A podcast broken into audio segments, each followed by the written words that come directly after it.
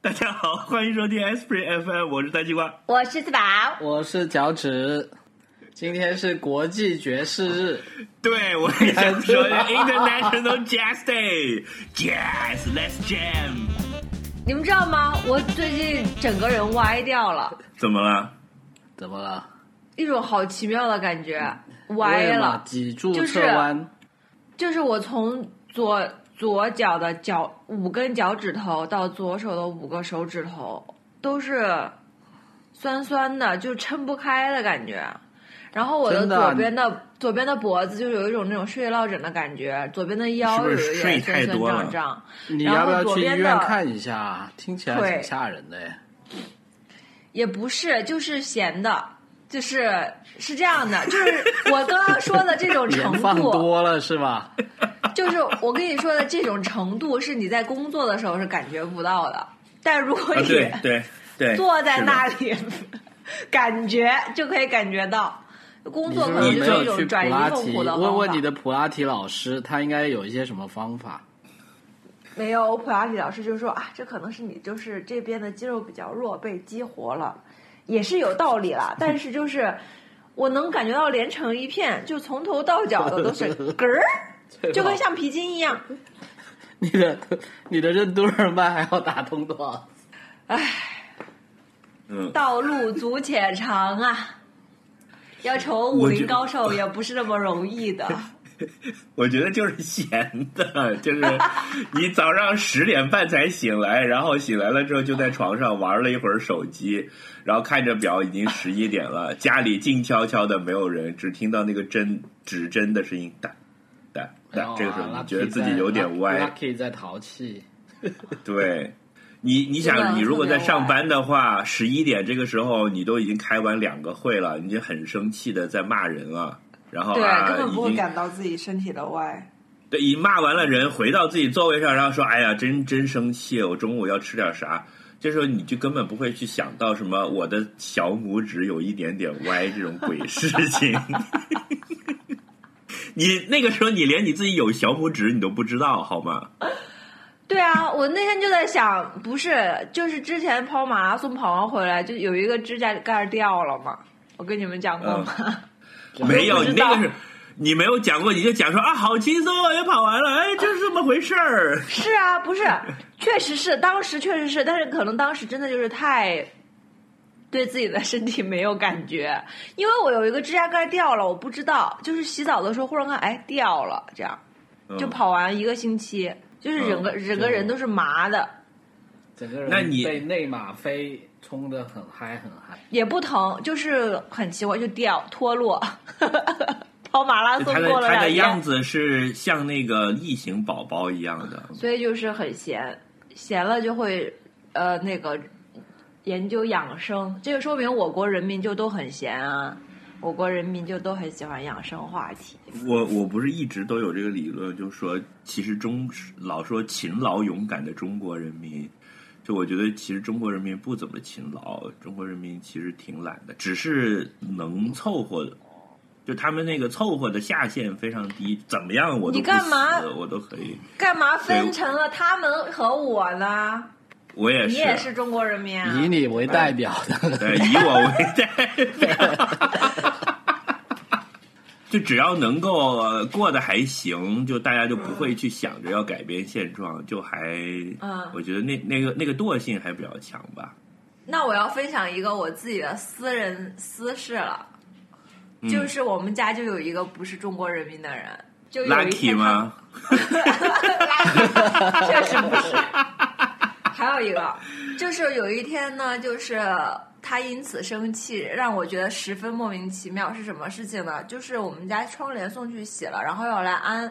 然后呢，网上那个客服就跟我说是在某一天的九点之后来安，然后我就说好。然后在前一天我就告诉了家里的这位同志，我就说明天九点可能要来安窗帘，所以我就定八点半的闹钟，我起来，然后他们就来安，就告诉他一下明天家里会发生这件事情，因为他也在家。他就说好，然后结果那天我就好死不死就玩手机玩到很晚，然后就大概两点钟才睡。睡了以后，第二天就闹钟响，我当然是就是起不来，然后我就不想起来嘛，我就把闹钟按了继续睡。然后呢，就是另外那个同志就醒了，就在搞搞他自己的事情。然后到了九点，噔噔，然后呢，我还在睡觉嘛，他就过来找我，就说 为什么安窗帘的人还没来？其实我就也有点毛，因为我在睡得很死，然后我就说啊，我不知道啊，就是他们该来就来呗，然后他就走了，然后他就可能就开始焦虑上了，然后就过五分钟就过来问一下，就是安窗帘人还没来，你要不要赶紧起来，等一下他们来了怎么办？然后我说他们来了，我就去给他们开门啊，然后我又继续睡，很烦，然后。到了九点半还没有来，他就很生气，他就又过来了，就说：“你们能不能快点起来啊？”然后我说：“问一下他们为什么还没来？”我就说：“我起，我就是我说我就睡觉啊。”就他们来来不来又不会因为我起来改变，是吧？对啊，然后我就说你那个。他说：“那你一直在这睡着怎么办？他们来怎么办？”我说：“他们来了就我就给他们开门啊。”然后他就说：“他们来你还在睡觉呢？”然后说：“他们来了敲门，我还说他们就会给我打电话，我就会接电话，然后 起来了。然后就我的逻辑因为太缜密，但他也很生气。”然后那个我也很生气，因为我很想睡觉。就就就在我们争执的时候，就大概九点四十的时候，就忽然有人敲门了。但这个时候我还没有穿裤子，我只是穿着上衣，在被窝里面，而且还很想睡觉。但因为对方也被我搞得很毛了，然后他就说：“怎样？现在是他们来了吧？应该？那你怎么办？”然后我就说：“那我就去开门喽。”然后我就睡眼蓬松了，就穿了裤子去开门，然后也。就这件事情啊，就是我其实我也很生气，他也很生气，但是当时我们都没有 get 到对方在生什么气，结果就到了晚上，晚上之后他就就是就有人会觉得说，为什么约了九点的照窗帘没有九点装？这件事情就是一个 big mistake，就是很不应该。然后 然后我就我就是对啊，我就我就不理解。可能就是 echo 到你刚刚讲的中国中国人民的特性，就是很能凑合，就是没关系，对吧？哎，你你们俩不要代表我好不好啊？我我跟你们俩没关系。海外华人发来了贺电，你们你们来你们的，跟我没关系。你们这种能凑合的人。我可是打两份工赚钱的人，但但是我跟你说，就真的，我去哪个国家，我觉得大多数国家的人都都比中国人的工作时间短呀。就是，而且这还是在过去十几年的观察。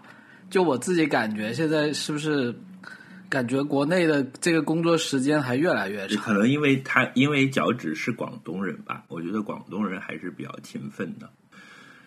对，就是，嗯，所以他们一直就是想要跑到海外去嘛，并不想在我们的祖国。我 我觉得你看，打工。你你看啊，就是说广东人过年或者说平时见到人，就是当他要祝福你的时候，他他最常用的是是恭喜发财。我觉得全世界没有任何一个国家，就是说，比如圣诞节，大家见到你说 “May you May you get rich”。好像没有这样的，就是还有什么金元宝啊，就整个装饰都是非常的铜臭味。哎，但是那个仅限 然后广州还修了，广州还修了一个大楼，是一个整个是一个钱的样子的。那个我当时开车从那里过，觉得真是绝了！哎呀，我的老老广兄弟们。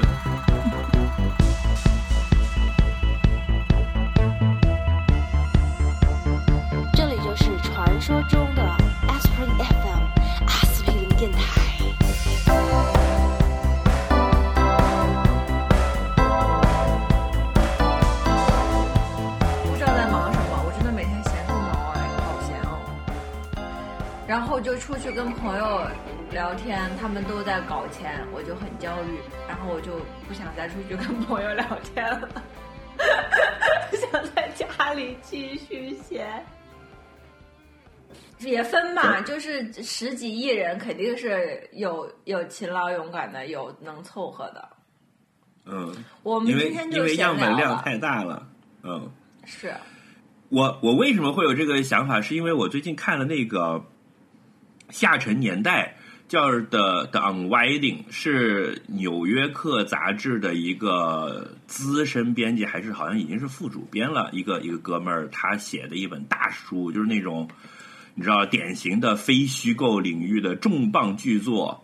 就他采访和编写了很多人，就那个那个样本非常的宽，就从七几年开始，一直到最近的二零一二年，然后的一些人的经历，就是他他这个书是一一篇一篇的，是零散的，但是它会有两个维度，一个就是每一个人，一个就是不同的时间段，比如说他会说一九七七年，然后就讲了中西部一个农场的农民。他在家里种玉米，然后会有那么一篇，然后同时又讲了一个小孩在硅谷长大这样子。就你你可以从两个维度去看这本书，就是一个是按时间线，你可以只看专门只看一个人物的，有呃，他他有特别底层的那种傻傻的红脖子农民，有那种在华盛顿当呃那个叫什么说客的那种政治精英，有硅谷的大鳄，有华尔街的这个大牛。然后呢，整本书的那个氛围让你看到，就是整个美国是如何 flop 的。嗯，就是他的那个封面推荐语说，感觉像在黄昏的时候参加美国梦的葬礼。哦，就是你看了这个就懂为什么川普会上台，美国会为什么变成今天这样了。然后我就被这个广告给安利到了，我就我就买了这本书来看，就写的很好，然后。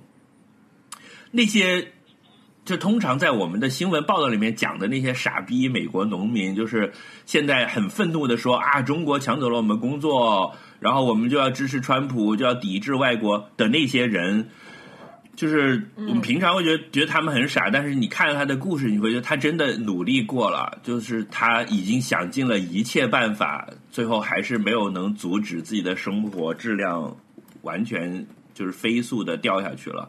所以他们才会那么生气，他们是真的勤劳，但是又没有办法的了，就能 get 到那个。我我我觉得最近看这本书真的就收获挺大的，但是这本书就是那个门槛太高了，就他拉拉杂杂扯了好多名字，就是他一会儿会讲一个。什么著名的明星？一会儿是讲一个作家的一个什么故事？就是他有有点太旁征博引了。然后你又要有很多小城市啊、小镇的这些名字，你又不知道，就会读起来会很辛苦。我是怎么发现的？就是我读到了硅谷的那一章，就一下就觉得我靠，好来劲。嗯嗯，就是那些人我都认识。对，就是那个整个这个背景知识我知道。就是所以这本书我觉得很值得看，但是就提醒。你们就是会可能一开始的时候有点有点辛苦，但是如果对这个话题真的感兴趣、认真看下去的话，就还挺好的。嗯嗯，叫 The The Unwinding，中文翻译叫下沉年代。哎，我最近看了一本书，跟你有有一点呼应。哎，嗯，就是呃。是是这样子的，他是那个作者是一个法国人，叫托马斯马凯蒂的《二十一世纪资本论》。哇其实这本在看这个书啊？是是这样子的哈，他这个书呢，其实当时是在二零一四年出版的，然后他其实最近又出，但是我当当时就很出名，但是不是我当时很出名哈，这本书当时就很出名，但是我没有看。没有看，然后他最近的这个作者又出了一本书，好像是这本书的一个续篇。然后这本书的续篇好像就是因为一些原因，就现在在中国没有办法出中文版，所以我就有兴趣了。我说我去看是什么东西。对，他他他他他其实是这样子。然后其实我现在只看了这个《二十一世纪资本论》的第一章了，但是它的这个主题呢？我觉得跟你说的那个东西是怎么讲的？就是你你说的那个 unwinding，它讲的是很多呃实际的例子啊，对吧？这个就就它是很多，它它是一些很具体的人，但他这个说的呢，其实就是一个理论，就就他说的是纯理论的东西，但但他的这个思路是什么呢？就是说，其实，在社会上一直都有人在研究这个。呃，社会的一个不平等的问题嘛，然后他就说了他这个理论研究的这么一条脉络哈，就就说，其实最早的可能比较成型的是，其实就是马克思跟恩格斯他们那一代人嘛，就他们那时候在说的什么，呃，剩余价值啊，然后什么资本家剥削无产阶级，所以最终一定人的异化，然后这个无产阶级一定会推翻资产阶级啊，对吧？这这这就最早就是是那个马马克思恩格斯的那那一代嘛。但他的意思就是，其实即使那一代人呢，他们很多的这种研究，其实都没有一些很具体的一些数据。嗯，就就他的意思就是，他说，当然这些东西你不一定需要很多数据。就是他他举的例子，就你只要看过巴尔扎克的小说，你看过对奥斯汀的小说，其实你对那个年代这种财富的分化、阶层的分化，以及这些阶层的分化怎么样去改变人的行为，你肯定是知道的，对吧？嗯嗯，对，包包括什么傲慢与偏见这些，其实它在背后都是英国当时的这种继承制度跟财产制度，就就是写的很很现实嘛。虽然你可能是冲着这个言情的部分去的，对，然后然后呢，然后呢，他到后来就说下一代的人是哪一代呢？下一代就是说他皮耶蒂上一代有一个人的名字我忘了哈，但但是这个人呢，在国内大家确实没怎么听说过，为什么呢？就说。因为那是一个美国的一个经济学家，他当时是在冷战的时候呢，他有一个新的理论，就是他在冷战的期间呢，他这个人做了一些什么工作呢？就是他开始去收集了很多数据，因为当时来讲，可能这些数据已经就是说包括有这些什么税收文件啊，很多普查的信息，就可能对到底这个社会上所有这些人他的财产有多少，他的收入有多少，这些数据开始有了。但是还是比较初步的时候，但他们当时的说呢，就是他做了很多研究，那个这个第二代的人我名字忘了哈，他他做的研究呢，他得出的结论就是比较乐观的，就就是当时刚好应该是在二战之后，呃，一战之一一战之后吧，就是呃呃，曾经有一段时间，就是他们得出来的结论，呃。不，不好意思，我说错了哈，就在冷战期间嘛。冷战期间呢，这个这个经济学家得出来的结论就是说，其实随着这个经济的发展呢，社会的不平等是会是会逐渐自动的被消亡的。呃，或者就是说，他是一个很乐观的，就是说，因为他看到的数据就是说，呃呃，在一战之后，呃，到二战之后呢，其实富人这些所有有钱人占的这个经济的比例是越来越低的。然后，其实你也可以同时看到有一个趋势，就是说，可能这些工薪阶层他们的工资的比例是在上升的，对吧？因为确实，你如果去看我们一九多少多少年，从一九二零三零到后面的一九八零。七零八零，你能看到，确实就是说，这种什么打工皇帝越来越多了，对吧？嗯，能够拿到比较高工资的人也越来越多，所以他当时是有这么一个结论。但是当时的这个结论呢，呃，其实大家普遍认为，就是说这个结论当时之所以成为主流呢，其实是有配合冷战的需求的。就说第二代这个人，其实他有点是去革了马克思、恩格斯那一代人的命，就是他他的意思就是说。呃，什么无产阶级推翻资产阶级，并不是一定会必然发生的。这个经济发展之后，大家就会平等了。所以就说，这第二代的观点很很明显，就是站在被美国那边就拿来作为这个攻击这个社会主义阵营的一个武器嘛，对吧？对说他的这个结论是这样子。然后这个皮耶蒂他其实他就觉得他是第三代的这么一个观点，他做了什么东西呢？他其实就是说，因为到了他这本书是二零一四年写的，那就是说，因为到了两千年之后呢，呃，一方面就是说所有这一些什么税单呐、所有这些呃经济数据的这些原始数据是更多了，然后他觉得他们还有一个优势，就是所有这些数据它是可以很方便的用。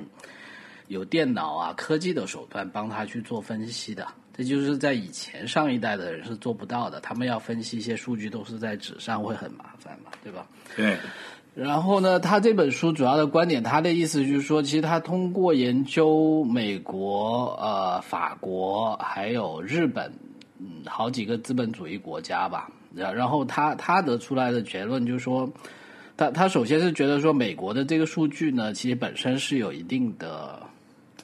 就是不能说太有代表性，因为他觉得美国本身在过去呃这一百年、两百年，其实它的人口是一直在增长的，所以就是说它并不能反映一个一个已经成熟的一个资本主义国家的一个形态，对吧？他觉得其实要更多是去看法国这些已经增长没那么快的这些国家。嗯，然然后他他统计了拿了很多这些什么税单啊等等之后，统计出来他的结论呢，其实就是让人比较绝望的。他的意思就是说，嗯呃，在经济里面当然有两股力量，就是一股力量就是说，因为随着这种知识跟教育的这些普及呢，是会减少不平等的。就就就是说，他这这一方面是可以让工薪阶层的人呃拿到在整个社会的财富比例里跟收入比例里面拿到更高的比例，但是呢。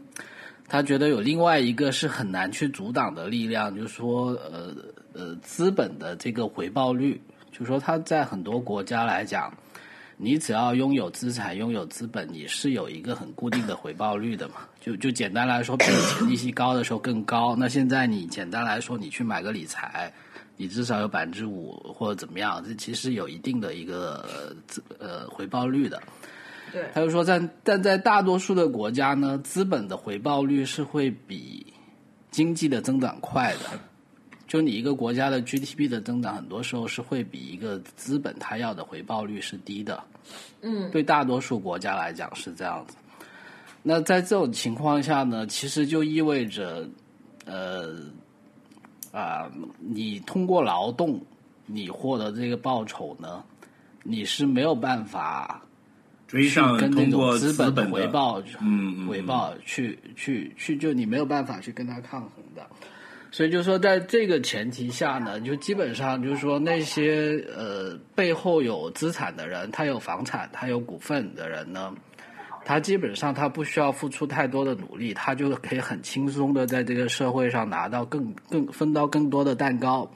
所以他的意思就是说到最终来讲呢，这些靠劳动去实现的这个收入，跟这些这些资本阶级呢，他觉得基本上就是你们完全是没有机会的了。就说，嗯本身经济规律就是说，如果没有一个再分配的一个机制的话呢，就是这种两极分化基本上是不可避免的。就就这是他的一个结论了。所以，所以就说这本书为什么当时在二零一四年出版，在国内也很红，因为你就看到他其实又又推翻了他上一代人的那个觉得为美国的资本主义制度站队的那个观点嘛。他其实又反过来，意思就是说啊，你资本主义不行啊，就是不行你你对，从根儿上就不。行。对，就是因为你你最后就是这个社会分化会越来越大，那你社会就有矛盾，对吧？社会有矛盾，那最后就就会有很多很大的风险。所以他当时我当年买了的啊嗯，然后，然后他其实，在二零最近前两年呢，他又写了那本书，其实是也是一脉相承的。当然，我还就是又又再哦打了一些补丁，就是肯定是他他这本书二零一四年出来之后，又有一些批评他的，然后他再就这些东西再做一个回应，等于出一个二，呃，可能不是二点零版，可能是一点五版本。呃有可能，但但是他其实最主要做的工作，就是因为他当时觉得他在二零一四年做的时候呢，因为他还没有那么大的名气，所以他研究的国家其实就局限于在那几个老牌资本主义嘛，日本、美国跟法国。就数据比较齐全的地方，，对，所以呢，他这本叫《Cap Capital and Ideology》的这本二零二零哪一年啊？二零一九还是二零二零还是二零二一吧？它其实它是加了很多新兴国家的数据进来，包括中国的数据。嗯然后他当时之所以在中国没有办法出中文版，就是当时中信出版社要出他这本啊、Capital and Ideology》的时候呢，是要他删掉里面关于中国的讨论，嗯。就因为他也研究了这种呃不平等，或者是说这种收入跟跟这个资本的分配在中国的情况。那这一本这一部分当时是要他删掉，他不肯删掉，所以他这本书的中文版就出不了啦，大概就是这么一个情况。嗯啊，但但是我回到这本书，就是说，就说我觉得，就是说你刚刚说的那种啊，好像就是说美国人他们这些呃分化啊等等，其实我觉得就是在这么一个大背景下吧，就就就你站到理论的角度上，就是说你去怎么去看一个社会它的一个呃呃财富的分配的一个原则，跟跟他怎么样反过来去影响你整个社会的稳定和社会的一个发展的一个问题了。我觉得，嗯嗯。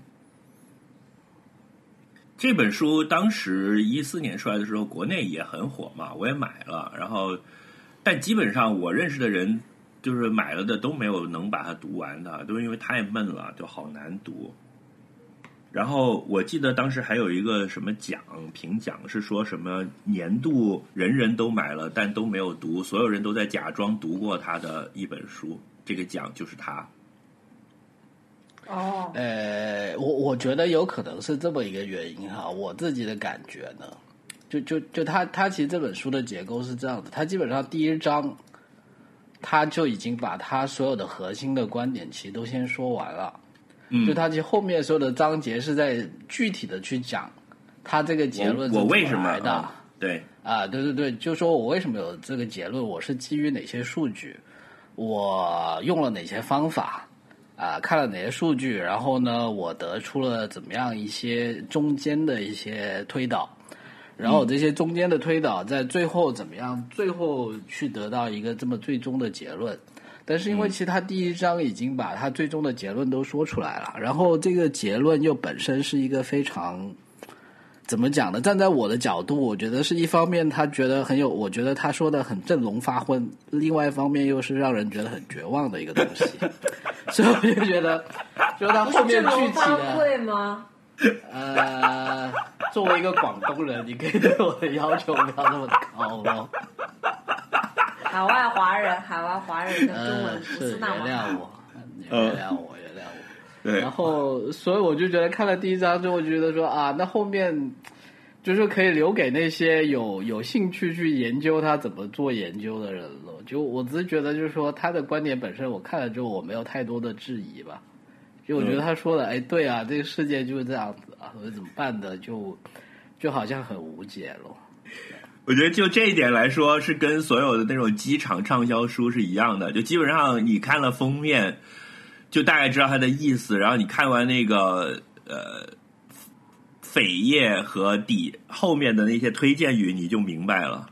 就比如说，你拿起本书，叫叫“女人不狠，地位不稳”，然后你翻过来说，就是 杨幂向你推荐二十一世纪女性照顾家庭事业双全之道。好，你就这样，我可以把这本书放下了，里面是是不用翻的。就这一点来说，它是一样的，是吧？呃，我我其实没有很 get 到你的点啦，但但但 anyway，就是其其实我我其实就想延伸，就是说我们不是群里面经常以前也讨论过，就是说你要怎么样这个早早点早点赚够钱，不用上班，财富自由，可以去退休吗？但来了来了，核心问题这个来了。呃 来，但是，但但我觉得这个东西就是告诉你，就是你你最终，我觉得他其实没有从这个角度没有太多新的观点了。以以前你你看很多什么富爸爸穷爸爸，很多哎，对对甚至很多，公众号的鸡汤啦。其其他最后归根到底，其实说的一都是一个意思，就就你是要想办法去有很多财产，然后让这些财产帮你赚钱。你你有嗯房子去收租，你你有什么什么财富去去收股息，对吧？你不理财，财不理你。那你才有可能去去去，就是说，啊、怎么讲呢？在在经济上过得好一点咯。就就如果是说始终特别，我觉得就是呼应最近看到的很多什么关于内卷的讨论，就这样子，就就到最后。人的劳动力在这个社会上，一方面当然是一个很宝贵的东西，但是到最后又是变成是一个，呃，已经其实变成是一个消耗品这样的东西了，所以就还挺绝望的。就就你知道，作为我，我作为一个会计师，所所谓的所有这些 professional，其实归根到底的，他的一个职业结构来讲，就是它是一个很致命的，就是是靠自出卖自己的劳动 去去赚钱的一个行业嘛。就就说你比如说金金融业，你是靠靠靠钱是去赚钱，对吧？然后你很多工业，它其实是农业是靠土地啊，工业是靠机器资本啊。那那你最后回到什么律师、会计师这种，就是说你就是靠靠出卖你的人力。所以作为我读到这样的文章，我就是会觉得更绝望了，就觉得自己好像进了一个死胡同，对吧？所以就就大概是这么一个感想吧。啊，嗯，没没没关系，别别难过，劳动使人自由。人只有通过劳动和创造，才能获得真正的快乐。你像某一些躺在家里也饿不死的同志，他就会很难过。哦 对，这就是一个资本家的反反面例子，对吧？啊，对？来来，翠宝来来给我们普及一下那个你讲的那个叫什么 fire 那个东西，什么你在这 financial 财财富平等的另一头来跟我们普及一下你的。什么 financial independent。你们知不知道我的口袋里究竟有几个字儿？我现在就是因为我们家对面开了菜市场以后，我就是太好了，再也不用花任何的钱了。就不用去给互联网大鳄送钱了，是吧？对，虽然刚刚你们俩在聊的时候，我正在帮人写一个报告，现场赚，你要做广告吗？要给你的这个业务做广告吗？就是你接一些什么样的活儿？我啊什么都什么都接啊，就是我只要跟技术没有关系的，我都可以干。哦，就是写 PPT 是吧？可以代写 PPT。对，就是其实就是代写 PPT。哎哎，我最近要找工作了你可以帮我改我的简历吗？可以啊，我不是，我还有一个特别牛的，就是代当代当专业人士，就是可以就是打扮的很像那种很高级的。不要往歪了想啊！打扮的很像那种高级职业经理人出现在你需要出现的场合，比如你要去开会，人手不够了，要去 要去 pitch 什么很高级的客户，人手不够了，我可以去。我觉得这种钱比较好赚。那、不就是演员吗？对，但是我可以不拉呀，就演员你要给他台词，我你不用给我台词，就 brief 一下说，哎，今天是一个什么场合的会议，然后出席的有哪几位领导他们，然后我就会把这些人的 background 都就是那个了解一遍，然后现场就可以跟他们哈拉。然后你可以让我假装是你们公司的人，你们的客户什么都可以。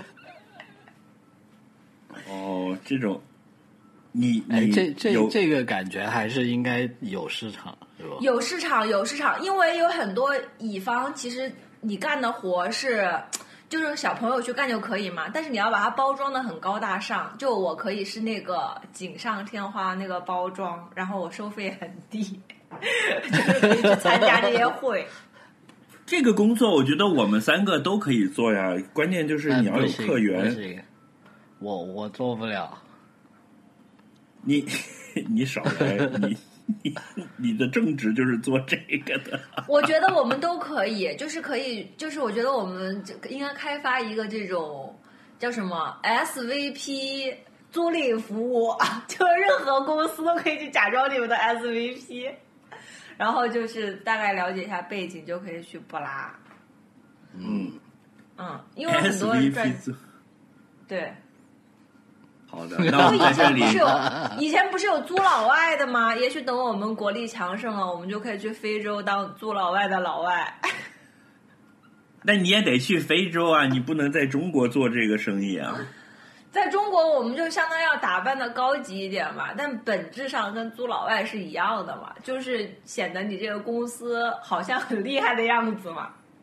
嗯，嗯，你就穿着一个西装，打着红领带从飞机上哎，下来，是然后握手，是是是，对对，就是然后还要很亲切的把一个小黑孩抱起来，给他给他喂东西吃。哎，不不不过不过，西瓜这么一说，我倒觉得真的，我现在的本职工作好像就是干这个的。对啊我跟你实质性的贡献。我 我刚刚讲的就是高度概括我现在的工作啊，就是只是翠宝的意思就是说，你你与其现在就在这家公司，做这份工作，不如外包 外包出去是吧？就更自由一点嘛。因为其实确实是这样的啊，就是就是，因为你很多活确实就是是是小朋友干的嘛，就是呃，对，这这个翠翠宝翠宝还是可以看清商业社会的本质是吧？一眼一眼看穿。对，所以就是好一点的西服就好了。你这样，你让那些刚刚进社会的小朋友怎么想？就是他们就知道了这个，实际上都是他们在干活，但是你们这些老逼拿钱可是拿大头的。我们不是啊，就是拿钱拿大头的，还是就是刚刚脚趾讲到另外一个根本，哎，脚趾手就隔空跟你握手，真的是，就根本就是客源问题。客源问题其实就是那些幕后在赚钱的老板，他们还是确实比较累的。就是你看人家赚钱很轻松，但是那客源是他，人家愿意给他赚这个钱，对吧？那就没办法，这个社会结构就是这样。嗯，我在这里就是跟我们节目的听众也呼吁一下，就是如果你们需要有老外来开会啊，还有什么 专家讲一下 PPT 啊这种，对，然后请记得到那个公众号给我们留言，然后我们是可以提供这个这个业务的。我们有各种各样的老外给对吧我们？租，我们要把头发染黄吗？染我们可以成天狼 outsource 嘛？对，我在我在达尔文现场逮两个人来，去街上看谁在街边睡觉的，麻袋一包是吧？对，就是你你你需要什么样的老外，我们都有。我们还有 A B C，我们有那种什么，对，真老外 A B C，对嗯，然人后人口贩卖是重罪哎，我们这不叫人口贩卖，我们这叫就是什么 S V P outsourcing。对，其实你们不觉得吗？就商学院有很大一部分就是在教这种东西，就什么 personal charisma 啊，然后你要怎么穿啊，怎么跟人打交道啊，negotiation 啊，就都是这些。嗯，所以我们这个是有专业技能的，并不是一个演员。就是作为一个好不容易才从商学院毕业的人，我听到你这么说，我真是四行眼泪流下来。没有所以你就就所以你现在就具有了从业资格了呀，你现在会了呀。虽然你本来就很有天赋，对吧？但是还是需要一些理论学习。嗯，所以要怎么样才能做到 fire 呢？就是首先，第一点要做要做到 fire 的第一点就是要减少自己的欲望。我觉得在就是尘世间打滚的年轻人，还搞钱的年轻人，核心的就是就是那个还是欲望比较多。我现在确实是就是有一些改变，我已经有一年没有买名牌的东西了，就是这个就会让人觉得，哎，很多钱不用花了嘛。然后呢，嗯就是可以存钱，存钱完了以后呢，就去，其实也不用把投资想那么那什么，就好像如果你如果你的花销很少，然后你又攒了一。也不用特别多的钱，其实就可以。然后就是是这样的，fire 教的核心就在于是说，以前就或也不是以前，就现在普罗大众对于呃财务自由这件事情就想的太远了，就觉得这跟我没关系，没有两个亿在北京就无法财富自由，就大家对，我记得我第一次听到财富自由这个说法的时候，当时还有一个给你算一笔账，就是说你大概要赚到多少钱，你就可以财富自由了，就是他就可以自己滚钱来来满足你的需要了。是。我我记得我第一次跟朋友讨论这个事情的时候，是那个什么余额宝刚刚出来的时候，就当时的那个收益有差不多百分百分之四吧。没有，百分之四的时候有六，对我我我我就跟我的一个好朋友在聊这个事儿，老于就说啊这 有百分之四，说那我把我家的房子卖了，然后凑一千万，然后搁在里面，我每个月就有四万块钱，那还挺好的。就是我拿出一万块钱来租房子，每个月还有三万呢，那我不跟我现在工作情况是一样的吗？我现在辛辛苦苦的打工，我要交房租，对吧？其实是这样的，就是 fire 就是让你去开阔你的眼界，寻找寻找生活的不同可能性。这个就是在于说，你房租两千，那你去一个云南的县城租呢，那你可能一个月呃一一年也就两千块。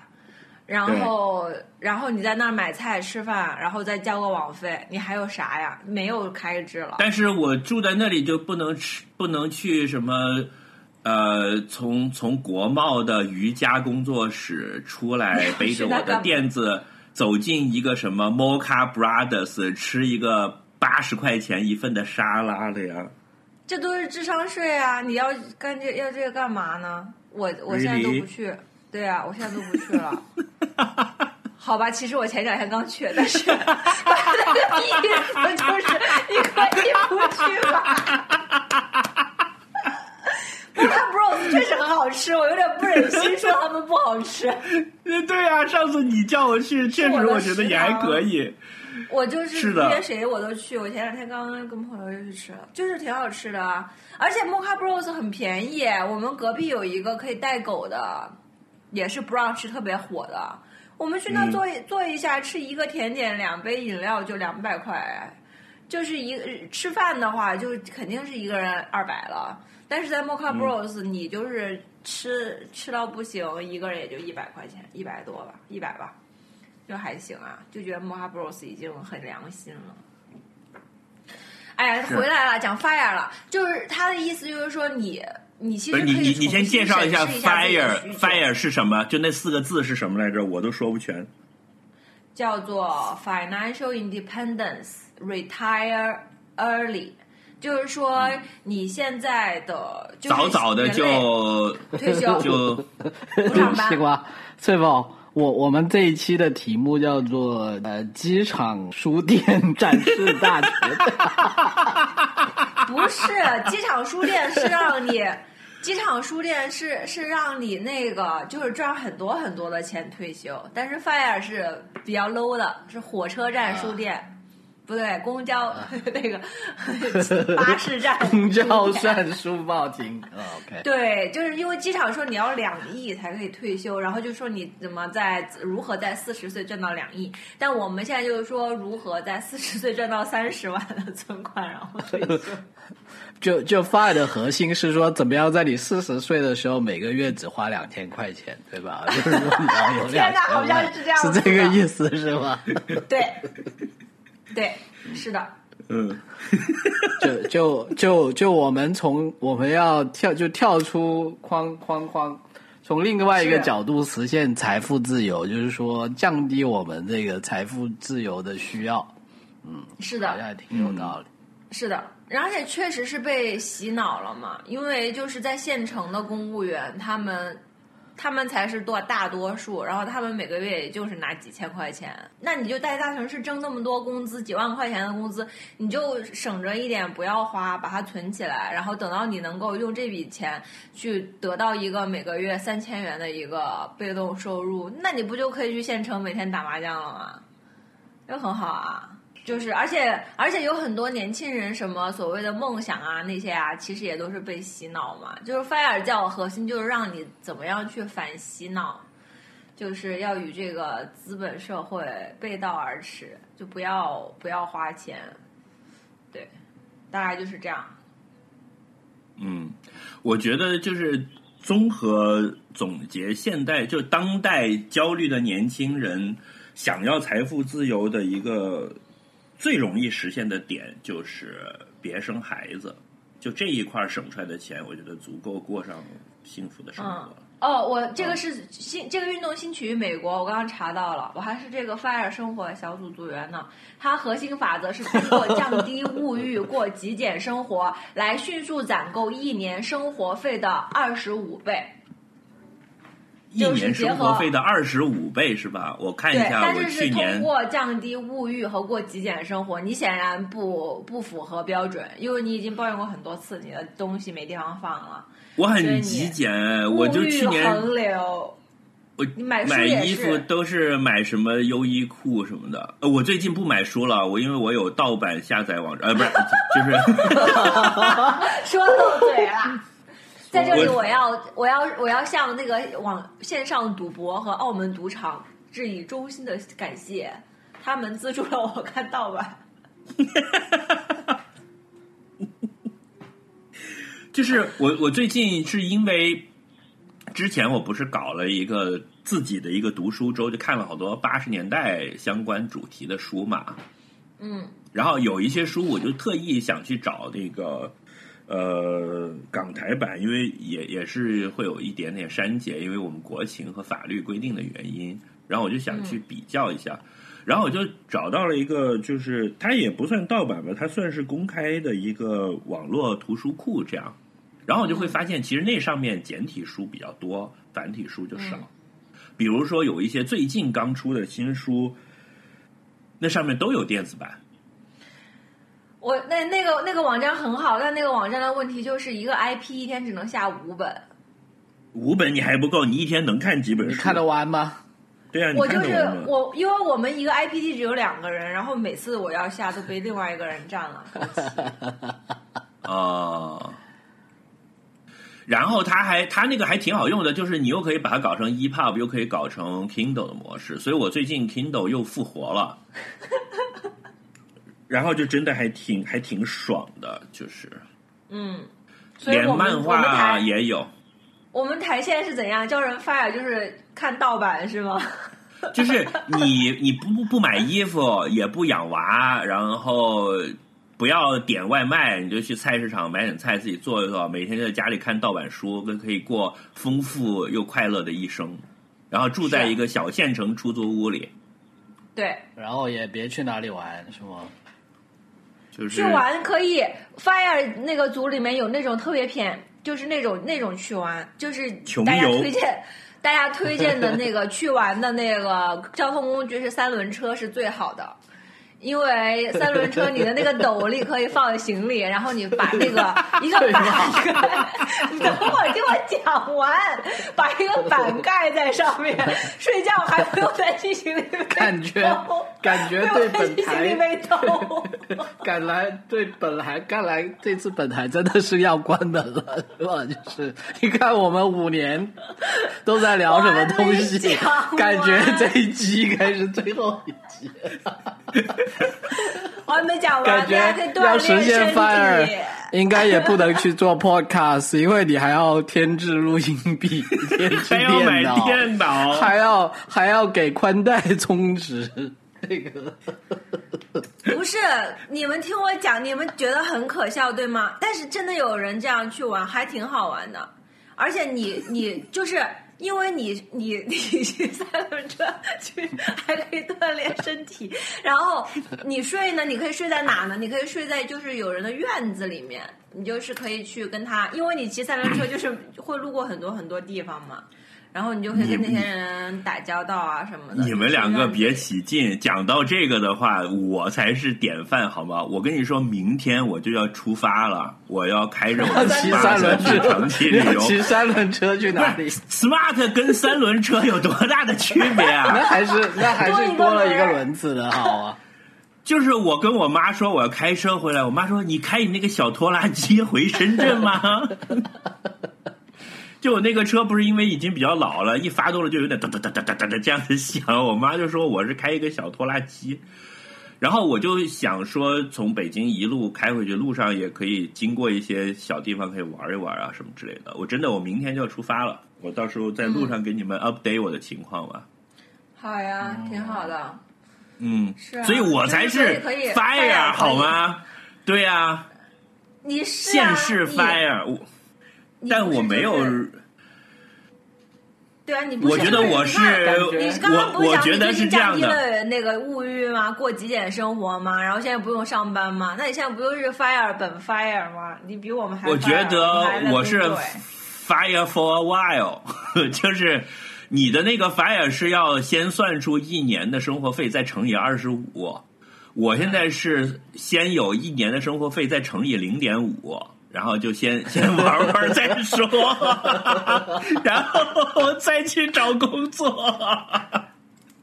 可以、啊、乘以零点五和乘以二十五还是差别很大的，就是，嗯，对但但翠宝作为一个会计师，我要反驳一下这个理论哈。嗯我觉得它有一个很大的问题，嗯，就是他没有算就你说他是通货膨胀，呃，这这这，我觉得还还是小问题了。就就是说，嗯你你你说他这个叫什么？他是来自美国吗？就就让我有点惊讶。就就因为我觉得这个理论可能可以去尝试的地方呢，只有在那种有全民医保的国家，你可以去尝试。哦，so that's 呢，就就二十五倍的收入，在一个没有全民医保的国家，很有可能看一次病就没了，摔摔断一条腿，可能就搭进去一大半了。大对对对，这就是为什么，这就是为什么范儿叫要你骑三轮车去旅游，就是要健康运动。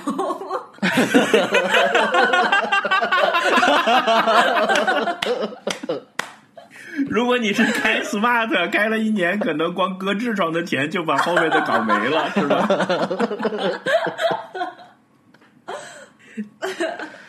没有骑开玩笑，三轮车 你说的对，你说的对。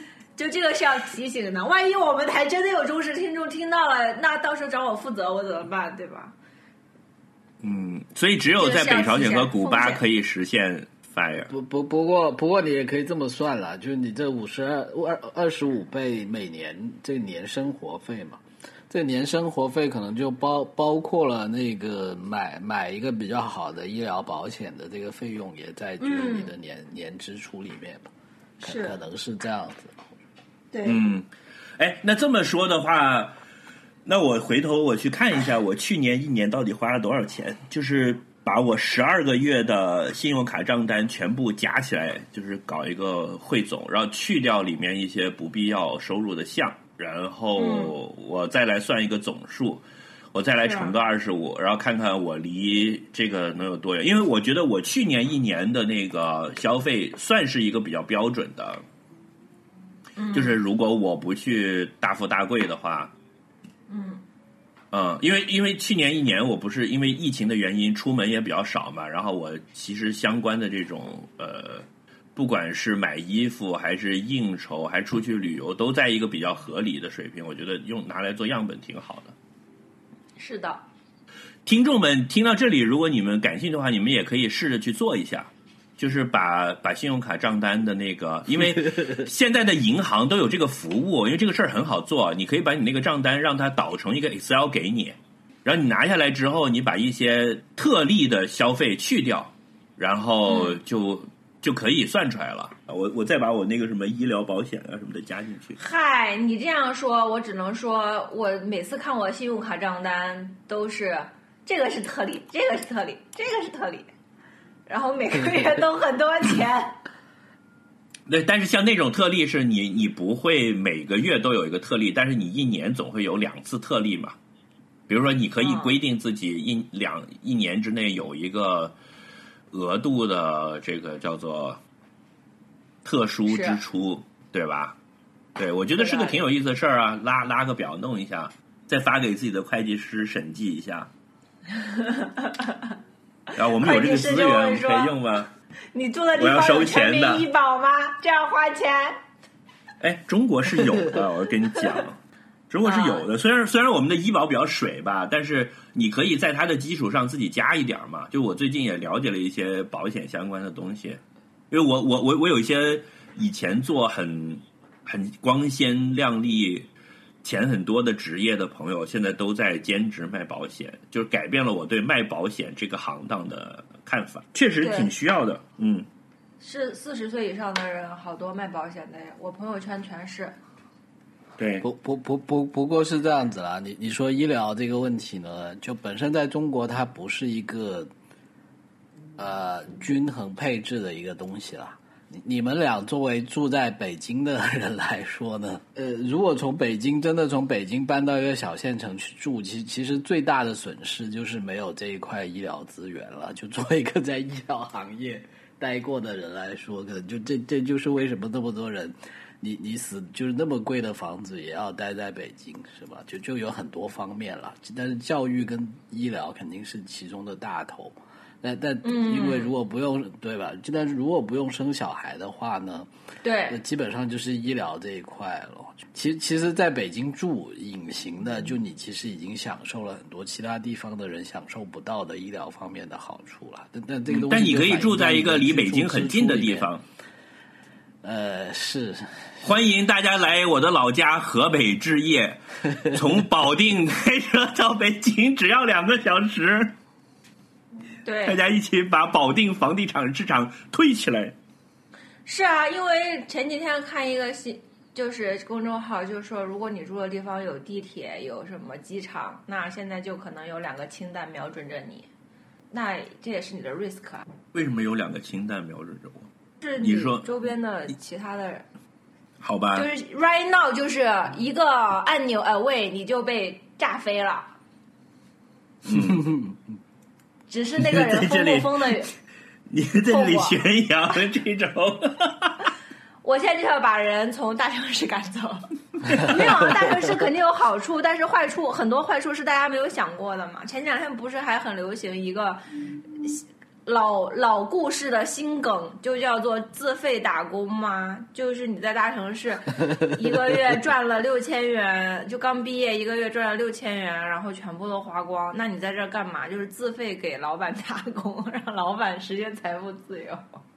所以如果要搬去一个小城市的话，你你有目标吗？我我其实觉得我老家就挺好的，但我老家有我爸妈，所以就要换一个类似于我老家的地方就可以了。你老家隔壁隔壁那个县城河，悄悄摸摸的住在隔壁县，然后每次回家还要假装是从北京来拎拎一盒稻香村的点心，淘宝上买还有一个，还有一个，我觉得是因为疫情原因，现在很多就是打工可以线上了，就不是不是正式员工啊，就是像我们做那种 freelance 的工作，所以我知道有一些人确实是他会在，比如说他在呃那个安徽的一个县租房子租两个月。然后在季节比较好的时候，然后他那边住，他可能就是 freelance 帮别人做设计啊，也是写 PPT、写文案什么的，就可以一个月就是工作几天赚几千块钱，然后在那边就可以住两个月，然后再去一个什么别的地方。对，他其实。对他可能也不是一个长期的吧，他他可能是规划我两年就是这样在全国各个地方，就是但像我的工作技能就不能这样啊！是啊，那你就只能在大城市被氢弹瞄准。你想想看，我回老家，老家在深圳，有个屁用！深圳现在好夸张，深圳什么开个楼盘三十五万一平米，他妈神经病啊！我要那你去哪里就好呢？去深圳旁边的小地方啊，有吗？东莞。深圳旁边的小地方是东莞吗？还有县城吧？还是说我不知道，有县对还有城肯定有。上还有呃小渔村，一百年前的小渔村，香港。你可以去一个小地方，然后就工作两天的话，那你就 commute 嘛，就去深圳。我就坐飞机，坐飞机到北京来上三天班，然后又坐飞机回家，是吗？那不行，这个对这个太碳排放太高了，这个不好。对的，Greta 会好的用。Great is watching you 是吗？我其实觉得云南真的很不错。我之前不是老在云南跑，云南天气非常的舒服，然后物价也不贵。但是云南吃的我是属于那种短期吃一吃觉得很好，但是你让我长期吃它，我是不行的那种。云南没有麦当劳吗？你真是夸张。有有有，昆明有麦当劳，然后玉溪也有。嗯，然后还可以去那个呀，你其实你你你的技能不是可以去贵贵州吗？你可以去贵阳吧，那边不是好多华为、那个腾讯那些搞那种数据中心嘛？对，然后呢，我在那儿干啥？去云上贵州，对呀、知道他是啥。对啊，你去云上贵州当他们的副总啊，就是很洋气啊，你 你就比那里的当人洋云上。贵州的副总吗？你都给我安排好了。然后我就直接跟你说，我的 iCloud 为什么同步不了？直接找你。然后我就每个每天的工作就是帮你们同步你的数据，然后我就可以每个月拿几千块钱，是吗？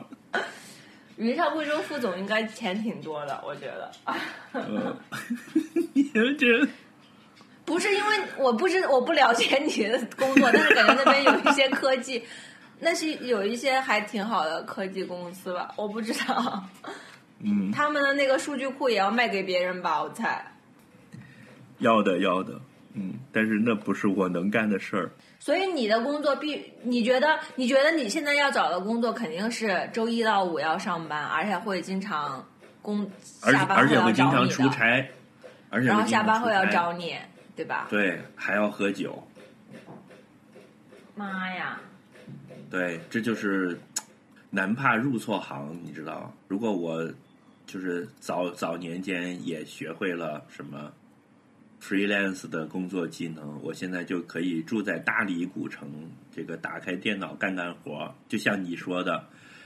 一个星期干三天，挣了三千块钱，然后接下来我就买菜遛狗，看看书，fire 了，you are fired，嗯真的也会很无聊啊！你就会每天发现，哎，我的小拇指是不是歪了？对，那时候你就会发现自己整个人都是歪了，然后又想尽办法去调节。对，然后每天就在家里考虑，我到底要让这个换换窗帘的人九点还是九点半来的问题。不，开始讲换窗帘这个事儿的时候，我跟你讲，我就发生过一个非常就是类似的案例，就是说我我要约第二天的健身，然后我还想说我应该起不了那么早，就约中午吧，就约了中午一点。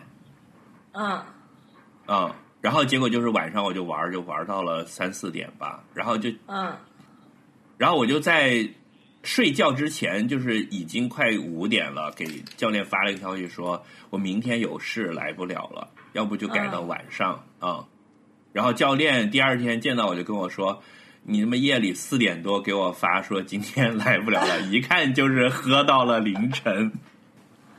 唉，嗯，就是比较典型的。我觉得你还比算比我坚强了，你还就是让人家按时来，你只是躺在床上等而已。你像我，我就不想，那个时候就已经不想他来的时候，我还要去起来开门了。对啊，我就直接会叫他别来了。嗯，我很坚强的面对生活。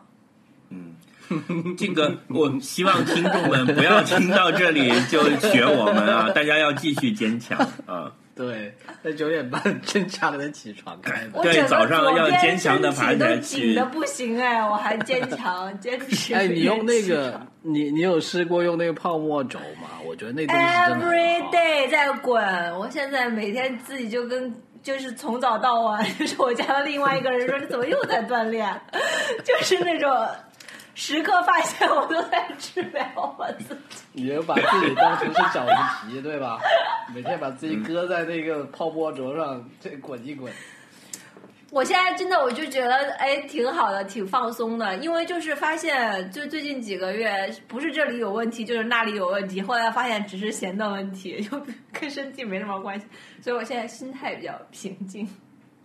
嗯，你不如学习一下博客剪辑和那个。哎，你上回给我的那个文件我找不着了，你再发给我一下，我现在去剪一个。靠！本播客剪来听众辑和和公终于众号推知道为什么，终于知道我们台为什么更新那么慢了吧？啊，对从刚才的对话里面，嗯，行吧那我们今天就先到这里吧。可以呀、嗯，可以呀、祝你旅行呃那个愉快。祝你旅途愉快。祝听众们早早的 fire get fire。也许有的人不喜欢 fire 了，有的人 enjoy。，对，也希望听众们不要受那些就不争气的家伙的影响，就是还是每天要坚强的爬起来工作，要打鸡血，要像脚趾一样。还有就是 Apple Watch 本月的任务，你们完成了吗？我都不知道我的任务是什么耶。我的好像去看一下快了耶，我看一下对，我的任务，每个月都会有一个任务。我的任务，你们猜是什么？哎，我四月挑战完成了，我四月挑战是四月锻炼一千九百一十分钟，你们能想吗哇那？Apple 那 Watch 还是不是挺厉变态？害的耶？一嗯，千九百一十分钟除以三十，一天六十三分钟的锻炼，我已经完成了。你怎么完成的？？你是哎我的四月我的四月挑战也完成了耶。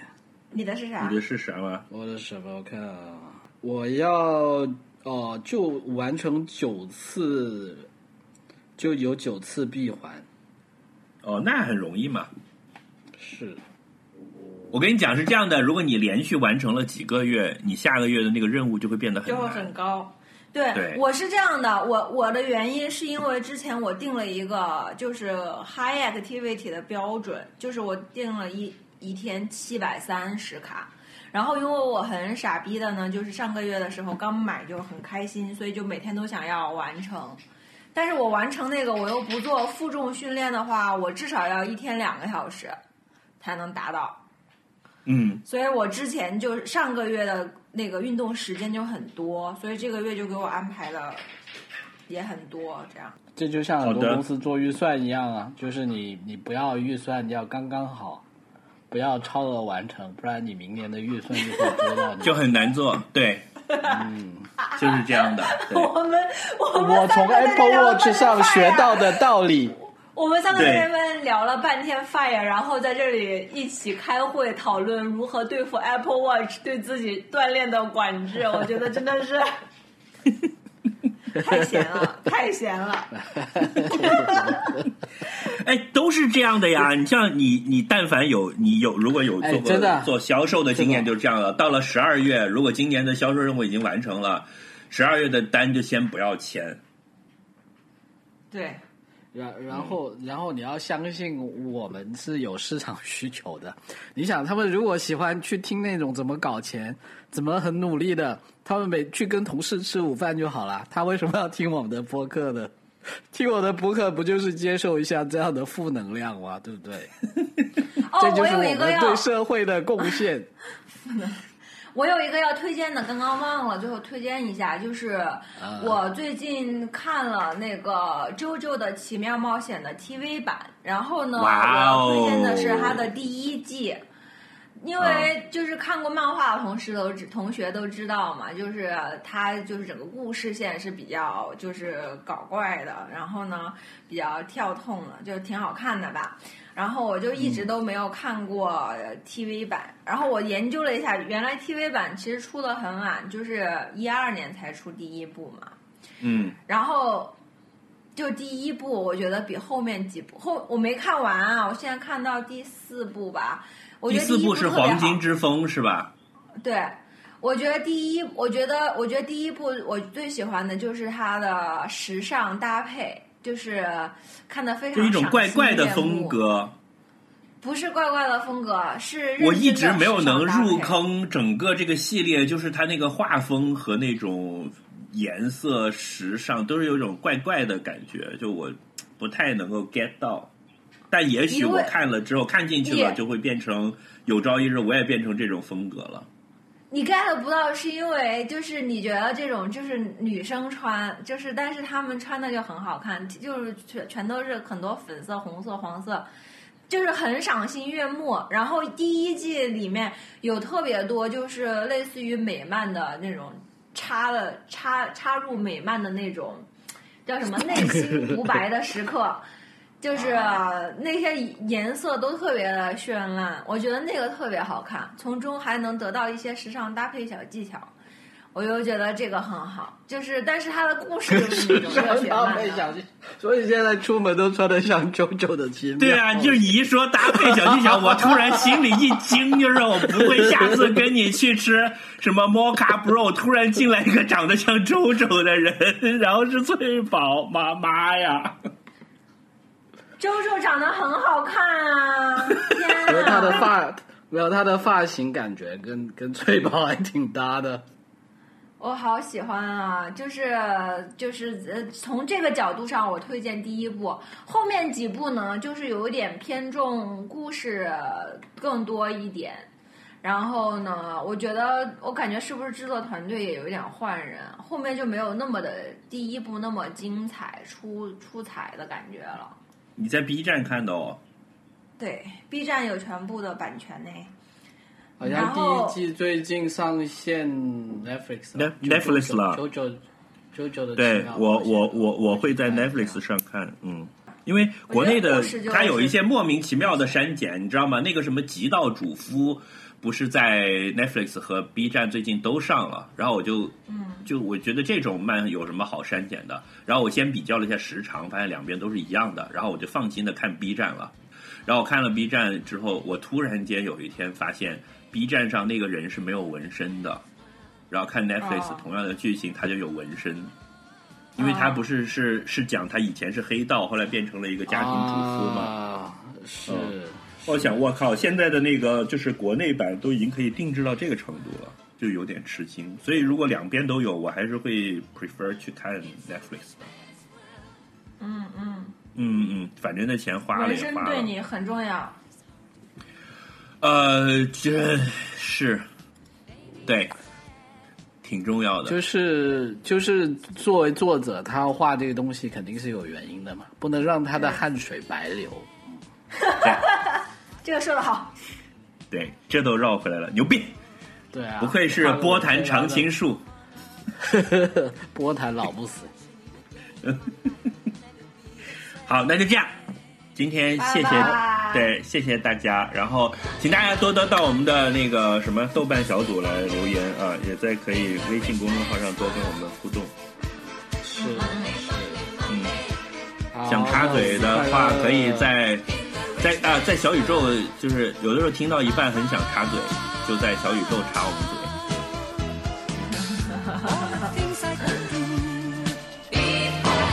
我这来电话了，再见，拜拜。